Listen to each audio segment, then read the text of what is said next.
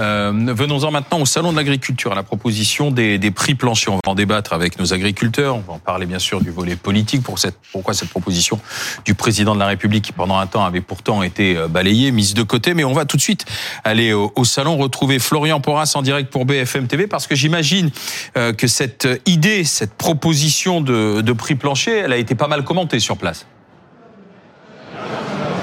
Oui, tout à fait. On en a parlé tout à l'heure avec les éleveurs euh, laitiers qu'on a rencontrés parce qu'ils ont mené une action d'abord euh, devant le stand de l'Union européenne, puis euh, devant le stand du ministère de l'Agriculture pour faire entendre leurs revendications, à savoir des prix équitables pour leur lait parce qu'ils estiment aujourd'hui que leur rémunération est trop faible, que les marges qu'ils se tirent sont, trop faibles. Alors, il y a cette mesure qui a été annoncée samedi, celle des prix planchers, qui pourrait peut-être être une solution pour, pour ces éleveurs. Ces prix planchers, je vous rappelle, hein, ce sont des prix en dessous desquels les industriels ne pourront pas descendre dans leurs euh, négociations avec les agriculteurs. Alors ceux qu'on a rencontrés nous ont dit oui, c'est une bonne idée, euh, mais il faut que ces prix planchers ne soient pas seulement à l'échelle franco-française, il faut que ce soit des prix planchers à l'échelle européenne. Je vous laisse les écouter au micro de Thomas Loriot. Pour nous, c'est effectivement une mesure qui va dans le bon sens. Après, tout dépendra de à quel niveau on met ce prix. Euh, clairement, aujourd'hui, nous, on a une demande pour le lait, par exemple, à 56 centimes tout dépendra finalement de ce qui se décidera. Donc on attend beaucoup des retours qu'il y aura dans, trois semaines parce que un prix plancher, ça veut tout dire et rien dire. Comment ils, vont calculer le prix plancher quoi euh, Et qu'est-ce qu'ils vont mettre euh, comme indicateur pour mettre un prix plancher Parce que s'ils mettent un prix plancher à 400 euros, ça va régler aucun problème. Euh, et si par contre, ils mettent un prix plancher en incluant, mais je sais pas pourquoi l'appeler prix plancher du coup, mais les, coûts de production réels sur nos fermes, Là, c'est intéressant. Voilà, vous avez entendu donc les éleveurs laitiers qui sont désormais dans, les, dans l'expectative, qui attendent de savoir comment cette mesure des prix planchers se mettra en place. Dans trois semaines, Emmanuel Macron recevra à l'Elysée des acteurs du monde agricole. On imagine que c'est une question qui va être largement évoquée. Merci euh, Florian Porras en direct du Salon de l'Agriculture du Plex assuré par euh, Thomas Loriot. Étienne Fourmont est avec nous. Bonsoir. Bonjour. Euh, vous êtes éleveur de vaches laitières dans la Sarthe. Ouais. On vous connaît parce que vous êtes beaucoup très présent sur YouTube. Vous êtes d'ailleurs ce qu'on appelle un agri-youtubeur, c'est ça? Exactement. Et vous essayez de, de, répondre, de tordre le cou à toutes les idées reçues sur votre métier. Je crois que on est euh, paysan de, de, père en fils chez vous. Je suis la cinquième génération. Ouais, c'est ça. La ferme installée depuis 2006, donc euh, ferme familiale, euh, producteur de lait dans la Sarthe, donc polyculture élevage Grand Ouest, relativement classique hein, pour une ferme laitière, 120 vaches laitières, donc un peu au-dessus de la moyenne quand même. Alors, vous avez écrit ce livre Peace and Food, le plus célèbre des agri-youtubeurs répond aux idées reçues sur l'agriculture aux éditions Hugo euh, Doc. Mais euh, les prix planchers, c'est une bonne idée? Fausse bonne idée. Pourquoi? Fausse bonne idée parce que trop complexe à mettre en place. Impossible à mettre en place. Euh, sur les, les, les, agriculteurs qu'on a entendus l'ont dit. Hein, euh, Est-ce que c'est un prix plancher français, européen? Euh, Européen, j'y crois absolument pas du tout parce que les coûts de production entre pays sont tellement différents. Donc, c'est-à-dire qu'il y a des pays européens qui n'auraient aucun intérêt à s'aligner sur la France, par bah, exemple. À la limite, après, euh, non, exactement. Il y, en a qui n'ont aucun intérêt. Euh, ensuite, euh, quel prix plancher pour pour quel producteur? Moi, je sais que mes coûts de production vont être peut-être plus faibles que d'autres qui mmh. sont euh, voisins de, de, de, chez moi. Euh, je sais aussi. Donc, au, au, sein même du territoire, on pourrait avoir des prix planchers différents. Ouais, non, mais ouais. j'ai été au sein des au syndicat des jeunes agriculteurs pendant quelques années. j'ai été dans des négociations avec les entreprises agro-industrielles, avec les politiques. La, la, je connais la, la facilité qu'a la France à complexifier la moindre oui. norme, la moindre règle, et je sais très bien comment ça va finir avec un prix plancher en fonction des zones, en fonction euh, des mois, en fonction euh, des. Donc on va recréer des normes supplémentaires, alors ça que va être une horreur. Euh, ça va être une horreur. C'est l'un des c'est l'un des enjeux, c'est justement de supprimer des normes. Exactement. Je pense que la solution viendra évidemment euh, des politiques qui nous aideront à nous organiser mieux face aux agro-industriels mais le prix plancher très honnêtement. Donc c'est une fausse bonne idée. C'est une fausse. En fait, ce qu'il faut, c'est juste appliquer la loi Egalim, et là, c'est bon, quoi. Déjà, alors. Il n'y a pas que ça, mais déjà, ce serait déjà un premier pas. Et ensuite, euh, faciliter euh, l'organisation commerciale des producteurs pour pouvoir avoir plus de force pour négocier face à l'agro Alors, un autre agriculteur est avec nous, euh, c'est Patrick Legras, qui est à Beauval, dans la Somme, membre de la coordination rurale. On parle beaucoup de vous en ce moment. On verra d'ailleurs politiquement deux, trois questions à vous poser. Mais ces prix planchers, c'est une bonne idée? Moi, je suis surpris déjà qu'un jeune agriculteur installé en 2006 euh, ne voit pas de solution aujourd'hui au système, puisqu'il a lui-même été dans les négociations et, et il connaît bien le système. Moi, je jamais dit qu'il n'y a pas de solution. hein. Bah, si, pour l'instant, vous n'en avez pas donné. Mais il dit Je que les viens- prix planchers, c'est la viens- fausse bonne idée. Bah non, mais donnez-moi aussi, il faut donner une solution. Non, Dire mais qu'il y en a sur les pas. prix planchers, Alors, dites- sur les prix planchers. Pourquoi c'est on une va- bonne idée alors selon Alors vous on va on va prendre des exemples parce que les exemples ils existent mais évidemment pas en France. Donc c'est sûr que pour trouver des prix planchers avec le système coopératif actuel qui n'applique pas déjà la loi Egalim et qui a eu cette dérogation pour une bonne partie, ça c'est un problème. Donc ça c'est un problème euh, franco-français hein, de, qui a été négocié je pense avec les responsables politiques et certains syndicats. Où, est-ce que c'est appliqué les prix planchers? Bah, il faut demander, il faut demander, euh, Non, mais vous faut demander. qu'il y a des pays, Mais non, euh, mais non, mais non. En France, la loi Egalim, c'est bien. Ah non, sur, ah oui, sur les prix planchers. Donc aujourd'hui, je vais prendre un exemple au lieu d'en parler. Je vais prendre un exemple. Aujourd'hui, il y a des, beaucoup de producteurs qui sont à la frontière belge, qui quittent aujourd'hui euh, de, de- le fait de livrer en France, qui vont sur la Belgique, qui ont un prix plancher minimum, c'est-à-dire sous un certain prix. Eh ben, il y a un prix que l'industriel donne, que- enfin, mais et lorsque le prix euh, européen, mais on va presque dire mondial, puisque c'est le prix de l'offre et de la demande, est au-dessus, il est payé au-dessus. Et donc ça existe dans d'autres systèmes et dans d'autres pays, entre autres, par exemple, sur la Belgique. Donc c'est une bonne idée, vous? Ben, je dis, c'est une bonne idée à partir du moment où on définit un prix plancher qui est viable qui est viable. Si vous mettez 400 euros comme ça, comme veut peut-être le mettre certains industriels, c'est un problème. Mais aujourd'hui, ce que je, Je comprends, comprends vous avez entendu vous n'êtes pas d'accord vous êtes entre pas vous d'accord, non, je suis Vous pas avez les d'accord. mêmes intérêts pourtant. Non, non, bah, déjà- Oui, non, non, mais on n'a a- pas les, non, on n'a pas les mêmes intérêts. Nous, on est dans un système où on défend l'agriculteur. Il y a d'autres systèmes, ils défendent pas forcément l'agriculteur. On, dé- on défend des filières. Vous défendez qui, vous? Non, mais évidemment que je défends l'agriculteur. Je, je, je passe euh, mon temps à, à essayer de défendre le métier, à, mon- à montrer qu'on a Voilà. en France une agriculture euh, qui est euh, qui est bonne, euh, qui fait des bons produits. Euh, maintenant, euh, évidemment qu'on va défendre la même chose. On va défendre le revenu des agriculteurs. On a évidemment sur ce, sur ce point-là la même envie. Après, évidemment, peut-être que la méthode va, va, va varier. Je serais euh, pas trop démago euh, quand même en disant que euh, chaque agriculteur de vivre de son métier et que chaque syndicaliste, quel que soit, Vous avez vu, en Belgique, ça fonctionne? On va aller voir en Belgique. On va aller voir en Belgique le prix plancher qui est plutôt bas. Donc évidemment, Donnez-moi le prix s'il est bas. Donnez-moi le prix. Il va, il va tourner autour de combien? 300 et quelques 380 Ah bon, bah c'est les producteurs avec qui ils travaillent là, ils sont pas à ce prix-là en prix plancher. Ils sont à combien? Ils sont pas à ce prix-là. Ils sont pas à ce prix-là. Et quand vous avez aujourd'hui, prix ou pas? Mais non, mais non, mais aujourd'hui, je vous dis qu'ils sont pas à ce prix-là. Ils sont pas à ok. 380. Donc il a pas non plus le prix. Mais bon, on va pouvoir discuter pendant des heures. Non, mais donnez-moi des solutions. Mais donnez-moi des solutions au lieu de dire que c'est pas bon. Eh c'est ben- ça. Moi, je, le but, c'est donner des solutions. Donc les solutions, je les ai données tout à l'heure, c'est que les producteurs aient une force économique plus forte face à l'entreprise. On a aujourd'hui un système où le producteur ne fait même pas la facturation du lait qu'il vend à l'industriel. Alors ensuite, on a deux schémas différents. En France, ça va être, si on rentre un peu dans les détails, ça va être la coopérative et l'industrie euh, laitière privée. Voilà. Donc il y a le schéma euh, coopératif. Donc soit on l'accepte et on se dit voilà les coopératives ça marche et les éleveurs sont engagés dans leur coopérative et vendent leur lait à un juste prix. Et il y a, il y a la partie euh, industrielle privée. Moi, je vends mon lait à un industriel privé, donc on est regroupé en organisation de producteurs et on va aller négocier notre lait. Et euh, vous, avez, vous arrivez à négocier avec un, un bon rapport de force? Ben, si l'industriel il est entre guillemets un petit peu ouvert, on va arriver à négocier. Moi, je livre mon lait à Bell, qui est une entreprise qui est à peu près ouverte aux négociations. Si le gars, enfin si les gars sont face euh, à Lactalis, par exemple, c'est vanne fermée et, euh, et Donc tout dépend de l'industriel. Ça dépend beaucoup de l'industriel. Mais encore une fois, c'est qu'il faut qu'on puisse donner aux producteurs la capacité Voilà. de s'organiser pour vendre le lait à son juste prix. Donc, euh, dans le système normalement coopératif, à partir du moment où le coopérateur, c'est-à-dire le laitier, ça, doit- ça doit bien se passer. Donc, il y a un accord prix qui va bien, si je vous écoute. Alors non, c'est pas, c'est pas ce que je viens de dire. Ah bah. Non, alors écoute bien ce que je vais dire, ça va bien se passer. En coopérative, encore une fois, je vais répéter ce que j'ai dit tout à l'heure. Je vais juste d'écouter. Euh, les agriculteurs sont euh, adhérents de leur coopérative Oui. et ont des parts dans leur coopérative. Donc, soit les agriculteurs font fonctionner le, mode, le modèle coopératif, mais ça fait comme avec les industriels privés. Hein. À un moment donné, euh, on peut gueuler que ça va jamais, bien. Mais si on s'engage jamais, ça va jamais bon. marcher. Donc, soit on s'engage dans sa coopérative, on fait bouger les choses et on se dit voilà, on arrive à s'organiser commercialement pour vendre mieux notre lait. D'accord. Mais vous n'êtes pas d'accord là-dessus. Mais on va pas jouer Après- la démagogie après, a- éternellement. quoi. Il y a aussi quand même un débat sur la méthode employée samedi. Est-ce qu'il fallait vraiment euh, euh, s'en prendre euh, à la fois au CRS, vouloir à tout prix voir le président et, et, et, et provoquer ces images qui ont quand même été pas, pas terribles? Parce que vous trouvez que dans les images, il y a des différences de syndicales Il y a plus ou moins un certain syndicat Il y a beaucoup de bonnets jaunes. Ouais, mais est-ce qu'il y avait que ça? Enfin, faut repasser Non, des pas que ça, mais il y avait Ah bon. beaucoup de bonnets jaunes. Il y en a, oui, parce que il y en a beaucoup, parce que peut-être que les bonnets jaunes, c'est un, syndicat qui monte. Donc oui, peut-être qu'il y a un peu plus de bonnets jaunes maintenant qu'il y a un an ou deux. Oui, c'est possible. Vous l'auriez pris par le col, le président, s'il n'y avait pas eu les policiers? Ben, je vois pas où est le problème, puisque les policiers aujourd'hui, on avait dit du départ qu'on, et ça c'est asyndical, que ce soit les- la coordination, la FNSEO, les GO, on a demandé des propositions et ils s'étaient engagés avant le salon. Euh, j'ai- vous avez ici, puisqu'il y avait Monsieur Moreau, il a Ouais. dit lui-même au président qu'il fallait faire ce qu'on appelle une réunion asyndicale avec l'ensemble pour trouver une solution avant le, avant le, le, salon. Le chef de l'État, on a décidé autrement, mais comme j'ai dit sur Il un autre fait le samedi matin. Voilà, Salon oui, oui, mais bon, oui, c'est un choix. Mais je pense que l'ensemble des interlocuteurs n'étaient pas forcément d'accord avec le choix qu'il a fait. Mais il est président, il fait ce qu'il veut avec.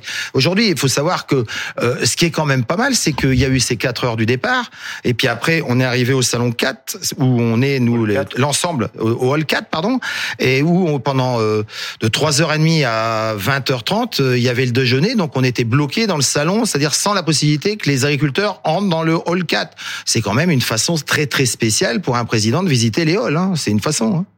Enfin, moi je pense que Les images de samedi, qu'est-ce que vous en avez Ben, pensé c'est- do- enfin, dommage. Un salon d'agriculture, c'est fait pour que les agriculteurs puissent communiquer sur leur métier face aux cit- en face des citadins et, et qu'il y ait un vrai échange et euh, alors pas dire une communion avec euh, les citadins, mais mais on montre comment on travaille en France. Et là, ce que je trouvais très dommage, c'est que le président fasse euh, son petit débat euh, au début de deux heures. Bon, à la limite, pourquoi pas, ça passe. Mais qui s'obstine, à la limite, il coupe le ruban, merci, au revoir. Voilà, ça, à limite, ça, ça apaisait tout le monde. Le calme revenait, le salon rouvrait normalement. Et j'ai presque envie de dire que ça aurait pu se passer normalement. Ça, je suis tout à fait d'accord avec vous. Mais là, là, s'obstiner à vouloir faire 10 heures après de visite, je crois, Plus plus que de 10 heures, mais, Donc c'est lui qui a provoqué les troubles? Mais oui, évidemment. Il les a provoqués déjà euh, deux, trois jours avant en invitant le soulèvement de la Terre.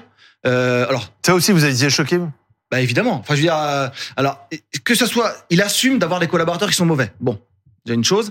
Euh, mais ensuite, euh, de, de s'entêter à vouloir visiter le salon alors qu'il sait très très bien la situation qu'il Il aurait dû faire profil bas. quoi, en fait. C'était de la provocation, Christophe Barbier. Euh, On connaît le, le tempérament du président qui aime bien aller un peu euh, Au au, contact. combat, hein, Oui, au c'était- contact. C'était incontestablement la recherche d'un rapport de force. Ouais, mais est-ce que c'était vraiment utile? Parce que les images, quand même, elles sont pas terribles. Les images sont très mauvaises, mais les images auraient été là à partir du moment où il mettait les pieds au salon. Donc la seule inauguration, à mon avis, aurait provoqué ces incidents-là. À partir de là, il décide d'engager un bras de fer, qui est un double bras de fer, parce que toute sa journée a été dans l'obsession évidemment de montrer qu'il a l'endurance, il allait faire reculer les agriculteurs en colère, mais surtout, c'était un bras de fer avec le Rassemblement national.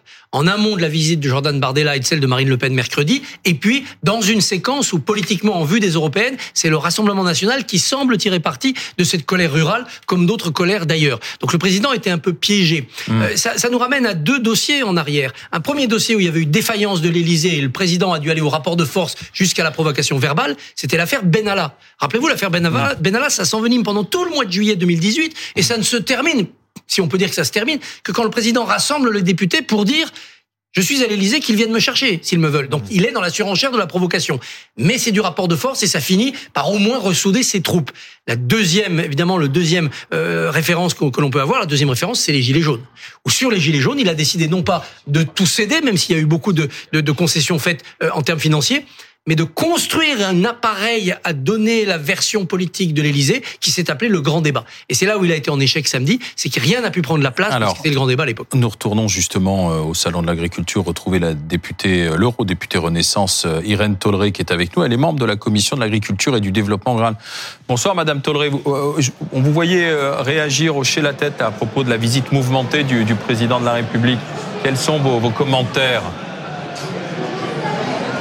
Ben moi, je dois avouer, ça fait longtemps hein, que je travaille sur l'agriculture et la viticulture. Je n'ai jamais vu cet exercice fait, c'est-à-dire un président de la République, voire un Premier ministre, voire un ministre de l'Agriculture, qui soit capable de répondre à toutes les questions avec autant de précision, autant d'humilité, de dire, bon là, on a des dispositifs qui marchent, là, on a des dispositifs qui ne marchent pas, là, il y a des choses qu'il faut qu'on escalade au niveau euh, européen, comme par exemple euh, euh, la loi Egalim.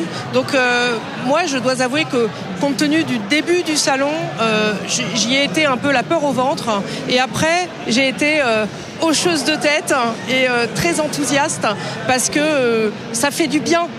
Depuis 2019, euh, on, on- on a été élu, on se bat pour l'agriculture. On a aussi euh, perdu des arbitrages entre agriculture et environnement. Le monde a changé. On a eu la Covid, on a eu la guerre en Ukraine.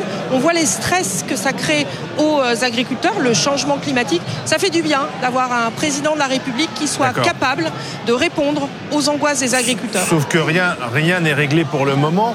Et on a été surpris de cette proposition faite samedi, ces fameux prix planchers qui avaient été rejetés dans un premier temps par le gouvernement.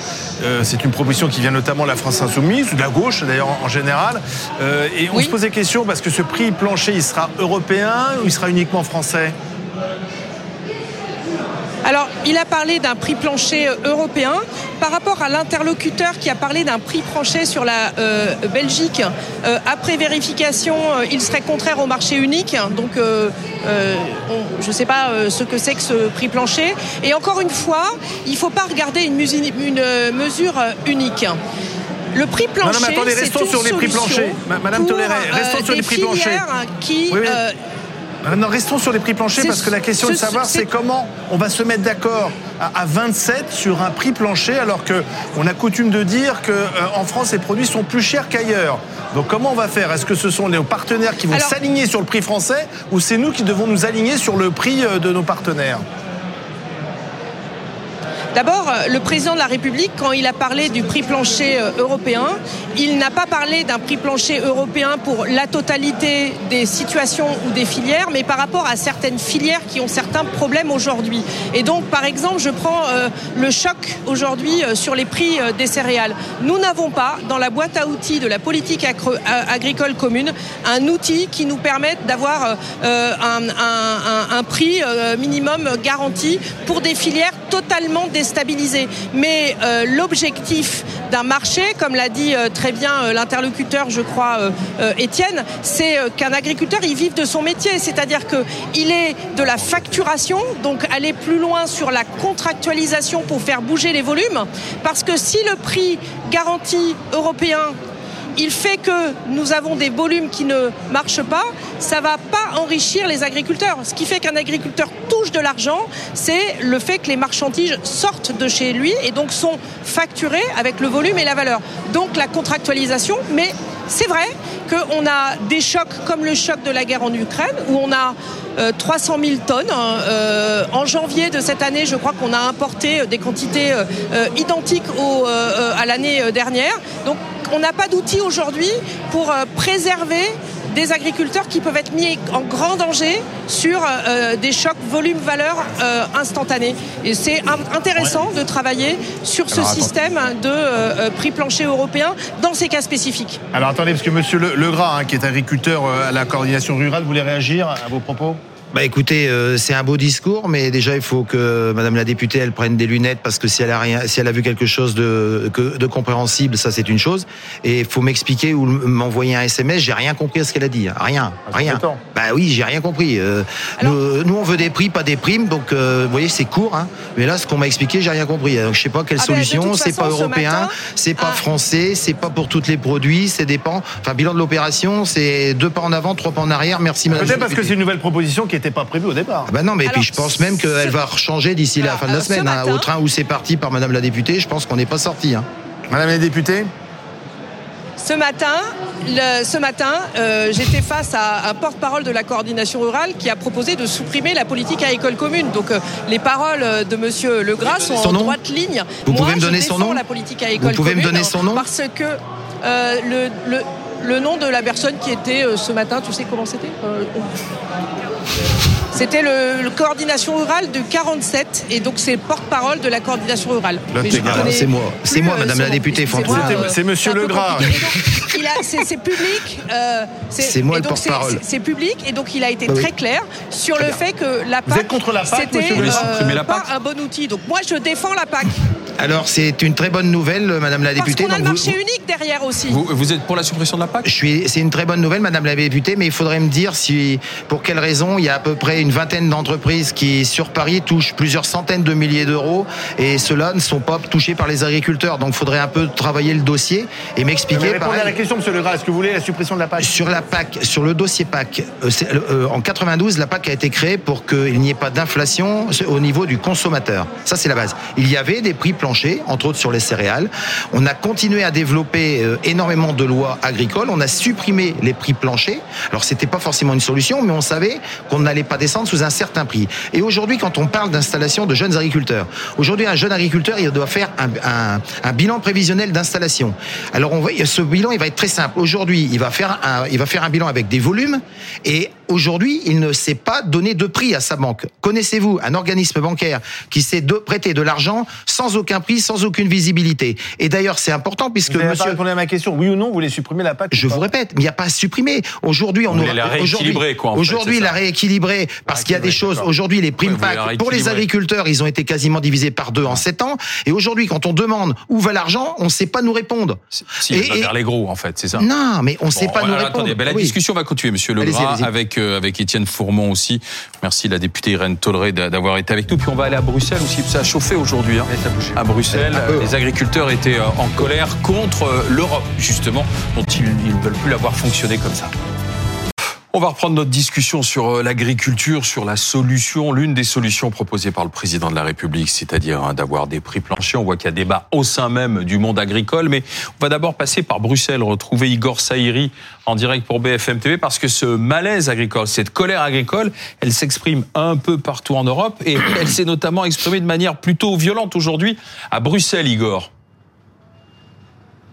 Alors si c'est pas violente, c'est au moins intense. Effectivement, il y avait 900 tracteurs aujourd'hui dans ce quartier européen de, de Bruxelles, sur cette rue de la Loi, qui est l'une des principales artères de, de ce quartier. Alors vous pouvez le voir, il y a les stigmates encore hein, de cette mobilisation, avec cette montagne de pneus qui a brûlé une bonne partie de la journée.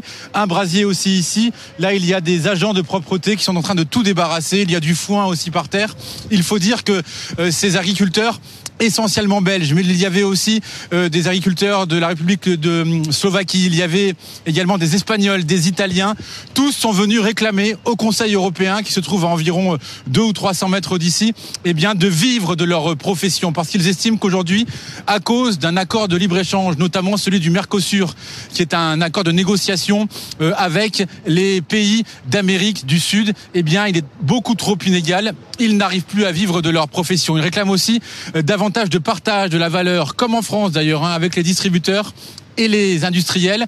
Et finalement, ils veulent tout simplement un prix juste et stable et loin de la spéculation. Voilà ce qu'ils sont venus réclamer.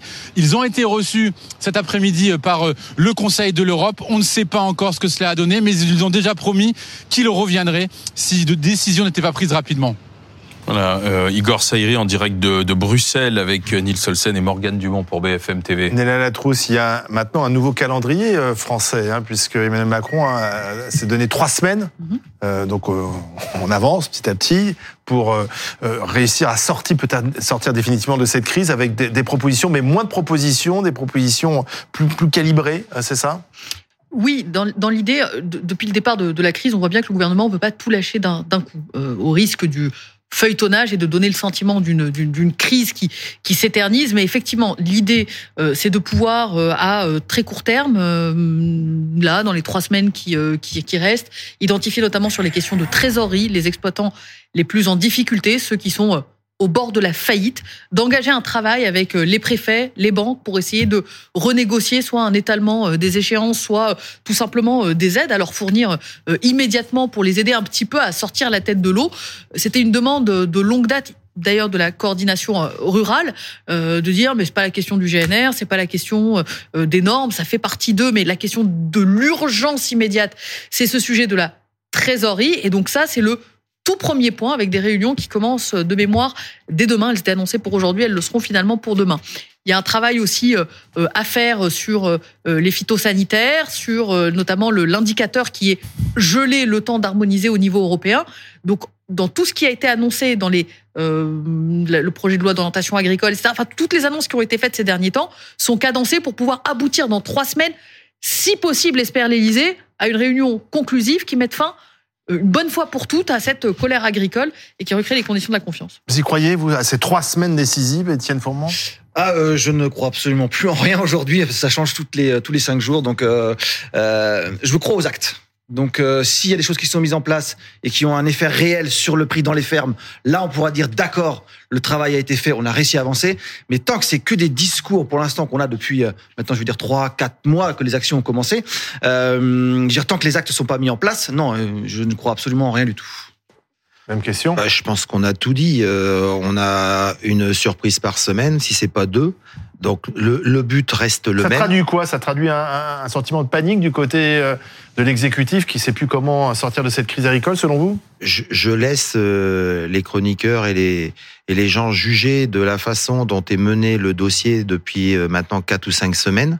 Je vais pas euh, encore en rajouter une louche, mais je pense que tout le monde a compris qui est le le, le, le maître du navire agricole aujourd'hui? Euh, Je pense que tout le monde veut se laver les mains. C'est un dossier qui est brûlant pour différentes raisons. Ce qu'on espère, c'est qu'on va avoir euh, on va avoir avoir quelqu'un qui va avoir le courage de s'y mettre Oui, et le plus rapidement possible. D'accord, mais euh, on se souvient que sur les barrages, les agriculteurs disaient écoutez, euh, on va rentrer, on va laisser passer le salon de l'agriculture, mais après les tracteurs peuvent ressortir. Là aujourd'hui, la tendance est plutôt à vouloir ressortir les tracteurs après le salon. de ce que je, moi, j'ai discuté avec pas mal de collègues euh, sur le salon de l'agriculture. C'est plutôt la tendance qui a l'air de se dessiner. Après, euh, si euh, si dans cinq jours euh, le président et le premier ministre ou le ministre de l'agriculture euh, nous sortent quelque chose de concret et qu'on le met en place, peut-être que ça peut calmer un peu les gars sur le terrain. Mais globalement, euh, on a vu ce qui s'est passé samedi. Hein.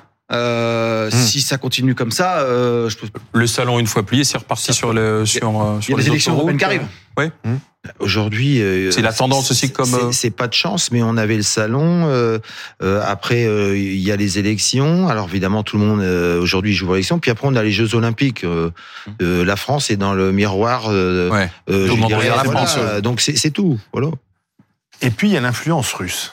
Alors là, Vous l'aviez pas vu venir. non, on l'avait pas venu. Les, les Russes sont partout, même dans la crise agricole. Patrick Sauce, bo- bonsoir. Expliquez-nous pourquoi il y a un soupçon euh, d'ingérence russe euh, dans cette crise agricole, euh, qui est d'ailleurs Et de- européenne. on l'a de vu. quelle manière? Oui, d'abord, faisons le point parce que je, je vois bien, moi je m'occupe des affaires euh, internationales, donc je suis pas en train de pointer euh, qui est euh, euh, comment euh, pour le Rassemblement national ou qui marche pour les Russes. Non, c'est une manière russe de d'attiser les flammes. Euh, c'est quelque chose sur lequel on a travaillé avec euh, le service Poé Justice, avec également Raphaël Grabli qui s'occupe des, des questions de, de tech, qui a vu que sur des hashtags, notamment sur les réseaux sociaux, sur X, qui paraissaient euh, tout à fait anodins, type agriculteur en colère. hein, Il n'y a pas besoin d'être russe pour euh, euh, taper agriculteur en colère. Eh bien, vous aviez des comptes pro-russes, français hein, mais pro-russes, qui euh, attisaient tout ça, qui en faisaient énormément. J'ai un deuxième exemple pour sortir de cette crise. Mayotte. Ça paraît très loin de l'Hexagone, c'est encore plus loin de la Russie. Eh bien, vous avez, euh, avec euh, sous couvert de choses extrêmement euh, sibyllines, vous avez ces trolls russes ou pro-russes qui sont en train de faire monter pour- tout ça. Vous, vous l'avez vu parce que je, je- vous êtes Oui, en train de oui, parce que vous êtes youtubeur. euh, Non, mais je suis très actif sur Twitter, Ouais. sur X aussi. et vous Euh, avez vu ces trolls russes? Ouais, on voit beaucoup de, de, de- alors globalement on voit beaucoup de trolls sur sur sur X, mais on voit beaucoup ouais de, de reprises. euh, je pense qu'aussi c'est c'est que à un moment donné euh, euh, l'État se rende compte que l'enjeu alimentaire, l'enjeu agricole, c'est un enjeu de sécurité nationale. Euh, parce que la sécurité alimentaire, c'est important pour un pays. Dépendre d'un autre pays, on l'a vu en énergie, euh, quand on n'a pas ce qu'il faut chez nous, ça devient catastrophique. Pour l'alimentaire, on le voit aujourd'hui que ça devient aussi catastrophique. Donc je pense que tout ce que Monsieur Poutine ou la Russie pourra faire pour déstabiliser l'Occident, il le fera. Et ça justement, sur, sur tout ce qui est nécessaire, souvenez-vous de la crise, pour le coup, euh, sur le pétrole et les stations-service qui étaient en, en rate d'essence. Eh bien, il suffisait d'allumer la télévision russe, d'aller sur Ouais. le site de l'agence TASS russe, et c'était en une complète. C'est quoi l'idée? C'est pas euh, que la Russie euh, prenne la ou que Poutine annexe la France, c'est de faire en sorte que à l'instar de ce qui s'est passé avec les Gilets jaunes, on s'occupe de nos affaires, qu'on mette énormément de moyens de sécurité, mais aussi de moyens financiers, tout simplement pour essayer de calmer la colère, que pendant ce temps-là, eh ben, on ne regarde pas ce qui se passe sur le front ukrainien, qu'on ne regarde pas ce qui se passe en Russie également, et tout ce qui vraiment euh, est dans la déstabilisation, et ça ne date absolument pas du 24 février 2022 et de l'agression russe en, en Ukraine, ça peut fonctionner pour les Russes. Général Samedi, nous étions au- au salon avec Benjamin Duhamel et il y avait un autre volet de la déstabilisation russe qui était évoqué notamment par les céréaliers qui s'inquiètent d'un effondrement euh, des prix sur les marchés. Pourquoi? Parce que la Russie utilise son accès, au, notamment aux céréales ukrainiennes, à ces céréales à elle, pour fournir un certain nombre de quintaux euh, de, de tonnes euh, en, en, en, Afrique pour do, donner. Oui, enfin, mmh. quand je dis fournir, c'est pas vendre. Casser, casser le marché. Ah bah, et donc totalement. casser le marché. Et donc euh, un certain nombre de céréaliers avec qui euh, j'ai pu discuter disaient euh, nous notre inquiétude c'est dans les mois à venir euh, la deuxième vague entre guillemets de la crise agricole qui se déroulerait sur ce marché particulier les céréales qui font partie de ce que la France produit de plus et de mieux. Même les aviculteurs polonais ont été travaillés par la propagande russe pour se rebeller contre les faveurs que l'on fait aux poulets ukrainiens qui déstabilisent le, le marché. Donc évidemment, les Russes font, font, feu de tout bois pour déstabiliser le, le front européen en soutien à l'Ukraine. Nous sommes avec Thomas Huchon, qui est journaliste spécialisé des questions Internet. Il regarde beaucoup les fake news. Il a fait un livre d'ailleurs qui s'appelle Anti-Fake News aux, aux, éditions First, First Edition. Euh, bonsoir Thomas Huchon. Il y a, il y a vraiment euh, des hackers euh, pro-russes en ce moment à l'œuvre sur les réseaux sociaux dans cette crise agricole? En tout cas, ce qui est certain, c'est que dès qu'il y a un point de crispation dans une démocratie occidentale, on voit une volonté de la part des services russes officiels ou officieux euh, d'amplifier la crise. C'est-à-dire que grosso modo, comme ça a été très bien expliqué par votre éditorialiste, euh, plus c'est le bazar chez nous et moins on s'occupe du reste. Et donc, euh, on l'avait vu pendant les Gilets jaunes avec le média Russia Today qui passait son temps à diffuser toutes les manifestations et à montrer que la France était un horrible pays euh, peuplé euh, de brigands habillés de jaune. On l'a vu à d'autres moments. On l'a vu pendant la campagne américaine de 2016 et de 2020. Il n'y a pas que la France hein, qui est visée par tout ça. On l'a vu au mois de novembre dernier, dans lequel on a vu une, gigantesque opération sur Facebook et sur Twitter de visuels montrant des stars euh, américaines, Beyoncé, Rihanna et tout ça, qui avaient des propos euh, soi-disant anti-ukrainiens ou contre euh, la guerre, euh, contre le soutien européen à l'Ukraine pour essayer de, de, déstabiliser nos démocraties. Et effectivement, c'est un, un, un, sport dans lequel les Russes interdits de Jeux olympiques sont pourtant les meilleurs sur la planète. C'est la déstabilisation du voisin par le numérique. Thomas, puisqu'ils sont les meilleurs, il faut euh, euh, hausser notre niveau de jeu. Je reprends votre métaphore ben sportive. Oui, Comment je, on fait pour ben, s'en prémunir et être meilleur qu'eux? Ben, Déjà, le problème qu'on a nous, et vous le savez très bien, c'est que finalement, la, démocratie est probablement le système qui est le moins bien doté pour se protéger lui-même, et que un régime autoritaire a beaucoup plus de moyens de se défendre contre une agression extérieure que la démocratie. Et donc quelque part, ce qui nous pose le principal problème aujourd'hui pour nous défendre, bah, ce sont avant tout euh, les libertés que nous autorisons, ce qui est totalement paradoxal, ce qui est totalement contre-intuitif, et ce qui nous pose un énorme problème, parce que finalement, la seule vraie manière de lutter contre les agressions numériques russes en termes de guerre de l'information, puisqu'il s'agit d'une guerre, et eh ben ça serait de de se transformer de ce point de vue-là, de ne plus euh, incarner les valeurs Utiliser qui sont les, les nôtres et que russes. nous continuerons d'incarner. Donc ça veut dire que là, à l'approche des élections européennes, euh, à l'approche des Jeux Olympiques, euh, la, menace ou les actions vont être de plus en plus prégnantes alors C'est certain. Vous savez, il y, a deux, facteurs qui vont jouer très fort cette année. Le premier, c'est, vous l'avez dit, il y a 4 milliards de personnes qui votent sur la planète hein, cette année. Il y a l'Inde, il y a les États-Unis, il y a les élections européennes. Euh, donc ça fait beaucoup de scrutins qui vont fatalement intéresser les déstabilisateurs, russes. Il y a un autre élément. On parle de hackers, on parle de bots, hein, donc de systèmes automatisés de diffusion de fausses informations. On peut aussi parler d'intelligence intelligence artificielle. Euh, il va, il est désormais quasiment possible de faire dire n'importe quoi à n'importe qui euh, avec un simple logiciel gratuit sur Internet. Et donc tous ces contenus euh, vont être poussés. Ils vont être poussés par des stratégies. Et là où il y a quelque chose qui avait d'ailleurs très très bien remarqué Raphaël Grabli, hein, ce, votre remarquable journaliste sur ces sujets-là, euh, qui, qui avait très bien vu justement que ce agriculteur en colère, eh bien, il avait pris le pas sur les hashtags